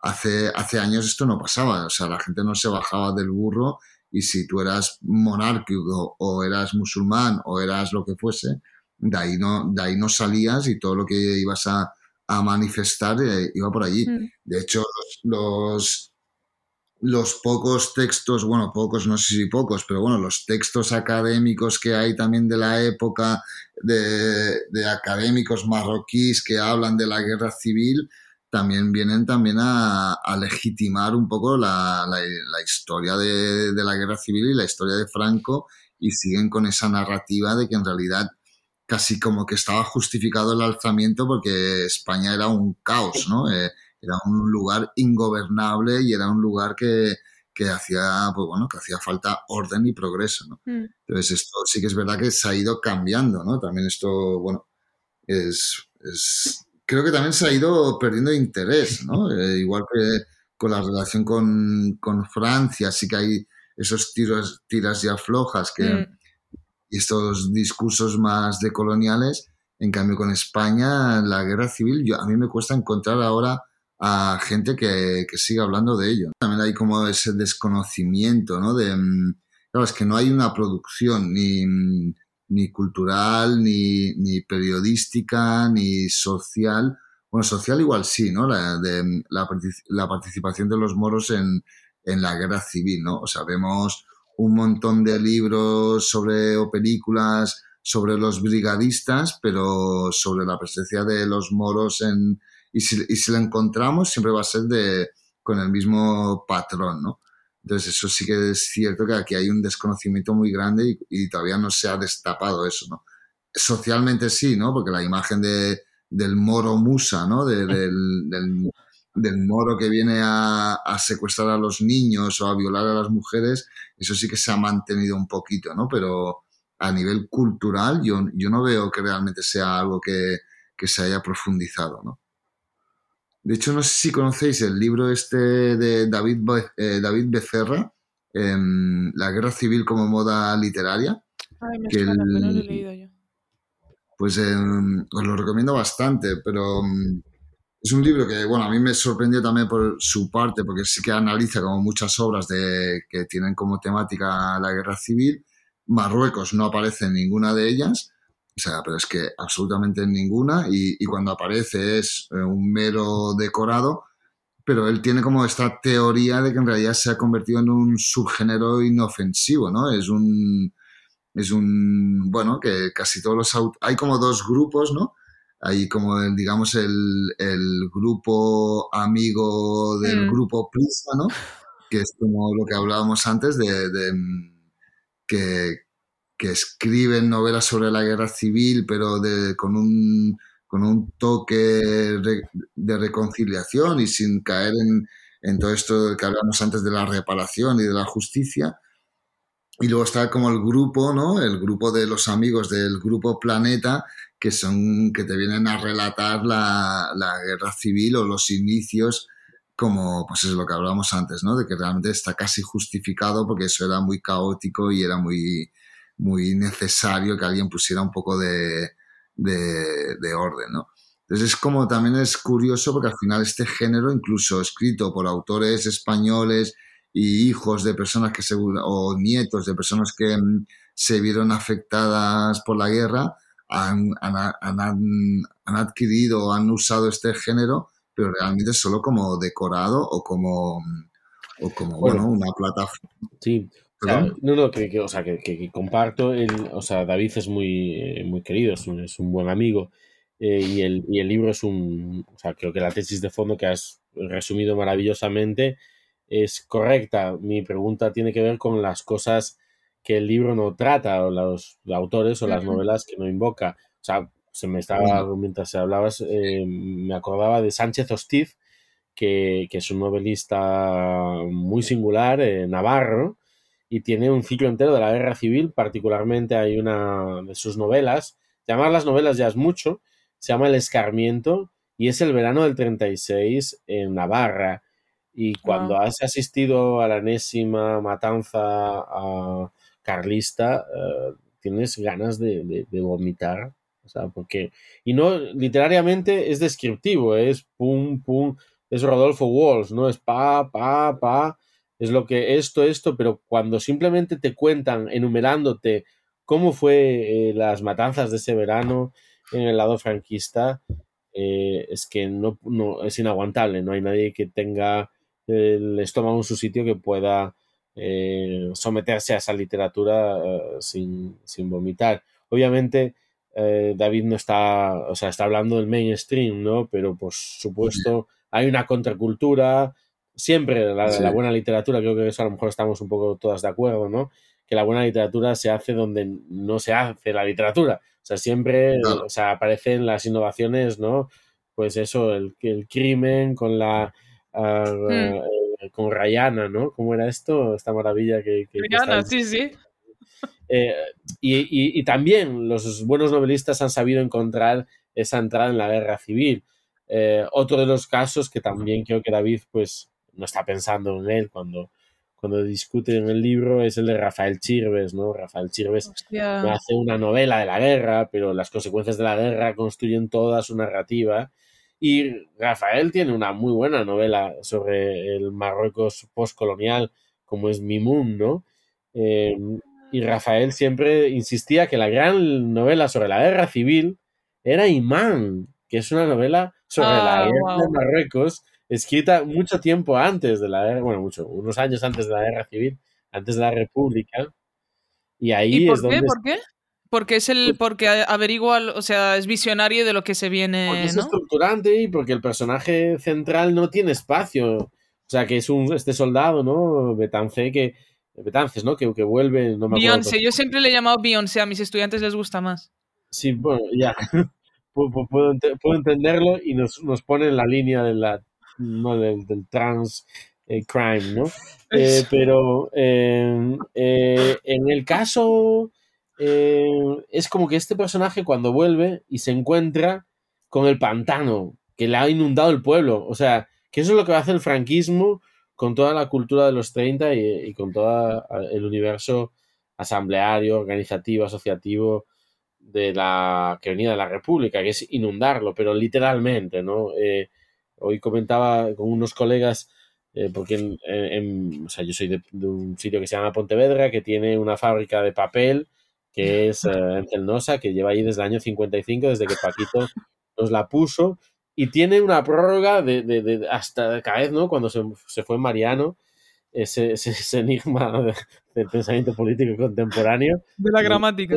Uno, digamos, su legado consiste en una prórroga de, sete- de 70 años, que pues el Supremo en funciones, en fin. Pues ya, ya sabéis cómo funciona este país.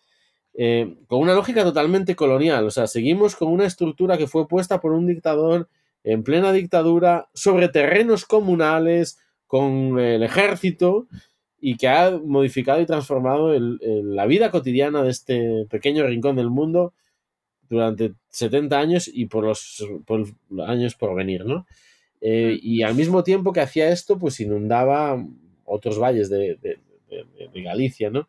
Y, y todo esto, esta lógica, digamos, de borrado de poblaciones, borrado de memorias, borrado de culturas, destrucción eh, de medios, extracción energética, violencia tecnológica, política y militar, que se hace en el RIF y se hace dentro al mismo tiempo, las minas de un lado, los recursos naturales del otro, pues ya está operativa en los 20, ¿no? Un poco una cosa que comentábamos ¿no? con, con Yasmina hace unos meses era que, claro, que la, la Segunda República es la excepción política e histórica española. Es- no, no tendría que haber pasado. O sea, la realidad estatal ya estaba encaminada en los años 20 eh, y podría haber ido por ese camino, ¿no? Como en Italia de Mussolini, como, como, como en el fascismo portugués. La cosa un poco absurda e inexplicable de- de- del caso español es que hay un intervalo de seis años de libertades y posibilidades eh, que no tocaba, que no tocaba, ¿no? Eh, pero, y lo que hace, lo que hace Imán es contar como las lógicas bélicas y coloniales de los 20, pues son la- las que van a dominar los 40. Mm. Y en ese sentido, Chirves, pues también sabía ver esa, esa continuidad, ¿no? Estoy de acuerdo con que David Becerra usa lo mainstream, ¿no? O sea, que usa las obras que sí que han tenido como un foco mediático y entonces obviamente se quedan como muchas obras quedan fuera, ¿no? Y, y ahora que has dicho lo de Ramón Sender, ¿no? Igual otra obra que también eh, estaría un poco bien recomendarla sería la de La Forja de un Rebelde, ¿no? De Arturo Barea, que él sí Y que el bloqueo, yo quiero añadir el bloqueo a esto, la de José Fernández también. Es Fer- José Fernández, ¿no? Sí. Y, y sí, sí, bueno, o sea, sí que es verdad que hay obras como que sí que son muy respetuosas con, con realmente con lo que, con, o sea, no, no despolitizan el conflicto, ¿no? Y no niegan, o sea, no usan esa negación de lo que realmente estaba pasando o no usan esa mirada más burguesa, ¿no?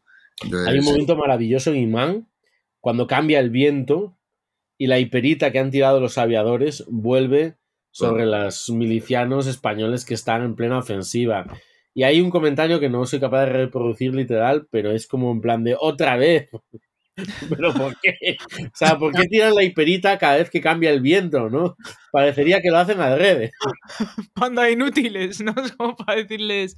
Joder, yo creo que Imán es de las, de las mejores obras ya en general, ¿no? De la literatura española del 20, porque es que además es, es el momento en el que este personaje, Beyoncé, se, se da cuenta de que a lo mejor él se siente más reconocido en el, en el colonizado que en el colonizador, y creo que eso es es el momento, ¿no? De, de cómo podríamos, en- como lo que decía Laura en el audio, ¿no? De no se puede entender la historia del 20 de España sin lo colonial, sin la centralidad de Marruecos, y ahí yo creo que Imán lo ve, o Ramón J. Sender, ¿no? Lo ve, lo ve muy bien. Entonces, podemos contar la historia desde, desde ahí o podemos contarla pues desde todo lo demás. Total. no sé si estáis de acuerdo o no, pero con el tiempo también se reivindica, mm, bueno, personajes más liberales, ¿no? Del estilo Chávez Nogales, que en Uh. realidad, claro, que, mm, que también han hecho mucho daño, ¿no? De Este, mm, esta imagen de la tercera España, ¿no? De las tres Españas, ¿no? Y, y lo, y lo están liderando algunos medios a partir de rescatando las obras de Chávez Nogales, ¿no? Y si analizamos, por ejemplo, cuando Chávez Nogales escribe sobre Sidi Ifni, ¿no? O cuando escribe sobre los moros en España, dices, me cago en la hostia, o sea, si realmente no, no tiene nada que envidiar a los putos fascistas, ¿no? A ver, o sea, si, el, si el mayor defensor de Chávez Nogales es un tipo que está públicamente alineado con Vox, como es Andrés Trapiello, pues claro, Claro. la tercera España es la recuperación del fascismo, ¿no? Pues, pues Claro. que no hay mucho más que disfrazado, eso sí, de literatura de calidad, porque esos son los Sí. elementos que utilizan para reivindicar a, a Nogales, ¿no? Que no es la literatura de calidad y es el que es capaz de ver más allá de las ideologías. Ya, ya, pero siempre ve más allá de una ideología en favor de la otra. De la otra. Qué curioso, qué curioso, ¿no? Entonces el mundo de los trapiellos, pues es bastante previsible, ¿no? Hay que recuperar la calidad literaria de las dos Españas, ya. O sea, hay que recuperar a los escritores fascistas ah, que han sido, digamos, borrados del canon por su compromiso con ideologías que han conducido a la muerte al exterminio a millones de personas. En fin, creo que ahí no hay mucho más que rascar. ¿Que Chávez Nogales escribe bien? Sí, eh, vibrante, eh, pero que su mirada no solamente es colonial, o sea, cuando habla de las clases populares españolas, pues les tiene miedo, o sea, tiene, tiene un clasismo estructural que domina en su forma de ver una realidad, eh, por mucho que quiera repartir culpas, etcétera, eh, pues siempre hay un, un privilegio de clase eh, que lo Mm. sitúa muy claramente. Es muy diferente, por ejemplo, su mirada de otra figura como la de Elena Fortún, a la que a veces pues esta misma gente Celia. finge querer recuperar, porque cuando encelean la guerra, pues al final queda muy claro que sí, que sí, que hay violencia, que hay horrores, que por supuesto el bando republicano, en el interior del bando republicano se producen todo tipo de atrocidades, pero que eso no borra la existencia de una lucha de clases y la existencia de una desproporción en las formas de violencia, en el acceso a la tecnología de la violencia, y de la misma manera que no es lo mismo la violencia de la colonia que la violencia del colonizado, ¿no? Pues Hmm. hay unas jerarquías, no solo morales, políticas, antropológicas, en los modos de ejercer la violencia, eh, por desagradable y terrible y deshumanizadora que ésta sea. No es lo mismo un campo de concentración que una eh, matanza salvaje, ¿no? No, y con Celia en la revolución también la figura de la niña, ¿no? Al final también es esto, ¿no? De mm, quién, quién comete las guerras y quién las sufre, ¿no? Entonces ahí sí que también yo creo que es un acierto, ¿no?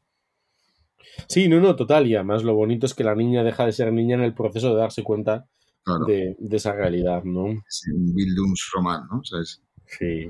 Joder, sí. hace tanto que no escucho esa palabra Bildungsroman. Hay que decirla más. Desde filología hay que decirla más. Y es que en castellano es novela de aprendizaje. O de crecimiento, ¿no? Ah, de aprendizaje. ¿Y, y, y en Darvilla? En Darvilla... Mohamed Shukri, el pana seca se dice. no hay más. You nail it. Ay, bueno, más, algo más que nos dejamos de. Yo creo que bien, ¿no? Bien, ha quedado claro que nos simpatizamos, que algo sabemos. Sí, yo creo que ha estado bastante simpático. Eh, hay que ir a Puy du Fou, eso también ha quedado claro. De Eh, verdad. me ha quedado claro que en el Valle de los Caídos nos sigue el fantasma. O sea, que, que eso ya es una carcasa ah, vacía. ¿Qué más cosas hemos sacado en claro? No, falta decir que todavía a día de hoy eh, hay gente que se reúne en Marruecos para peregrinar y ir a la tumba donde está enterrada el brazo de Millán Astray. Entonces, No, güey. Esto nos lo dijeron en verano, No, tío. Sí, no, sí. no, eh, eso también es como nos tenemos que apuntar a esa excursión. ¿Cuándo me vais a llevar? Eh, Sí, sí. O sea, y también Nosotros también tenemos cosas guays, ¿eh? O sea, Sí, no, o sea, eso es bastante insuperable. Eh, yo os ofrecería un año santo jacobeo, pero es bastante más eh, mainstream, ¿no? Mohamed Dreri, que muchas gracias a los que nos han escuchado, una hora y ¿Puedo decir cuarenta. De nuevo? sí, no, no, y los cuatro besos.